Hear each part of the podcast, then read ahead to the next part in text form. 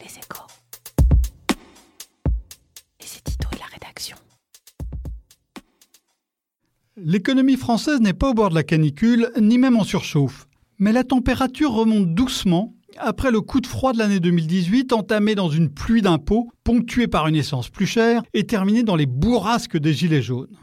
Le consommateur français passe des nuages au soleil en ce moment. Or, ces achats font pratiquement 70% du PIB. À en croire l'indicateur synthétique de l'INSEE, le moral des consommateurs dépasse désormais sa moyenne de long terme. Il a retrouvé en mai le niveau atteint au printemps 2018, avant les morsures au pouvoir d'achat. Et les Français ont de bonnes raisons d'être optimistes. Les 11 milliards d'euros lâchés par le gouvernement aux Gilets jaunes ne sont qu'une partie de l'histoire le gouvernement avait auparavant programmé des baisses d'impôts et de cotisations sociales, taxes d'habitation, suppression de cotisations salariées. Et surtout, les entreprises créent des emplois, davantage que prévu. En 2019, la hausse dépassera les 200 000, sans compter l'emploi non salarié et le secteur public. Même l'industrie recrute. Dans ce climat plus encourageant, les salaires accélèrent un peu et comme l'inflation ralentit, le pouvoir d'achat progresse sensiblement. Après avoir épargné les revenus supplémentaires, comme ils le font toujours en pareil cas, les Français vont peu à peu les dépenser, ce qui soutiendra la demande dans les prochains mois. Un apport précieux au moment où les entreprises affrontent des marchés extérieurs beaucoup moins porteurs, pris dans les tourments des nationalismes.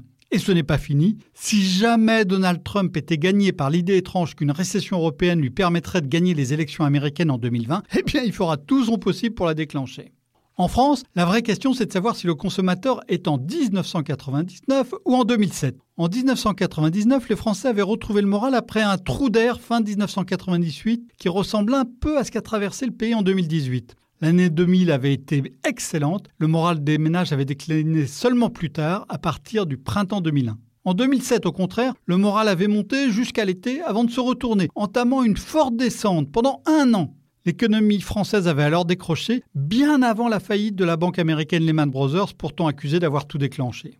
Le plus probable cette fois-ci, c'est que les Français sont un peu entre les deux, entre 1999 et 2007. Ils ont des assurances pour le court terme, mais aussi des raisons de s'inquiéter qui n'existaient pas à la fin des années 90. Du soleil donc, mais sans canicule. Retrouvez tous les podcasts des échos sur votre application de podcast préférée ou sur leséchos.fr.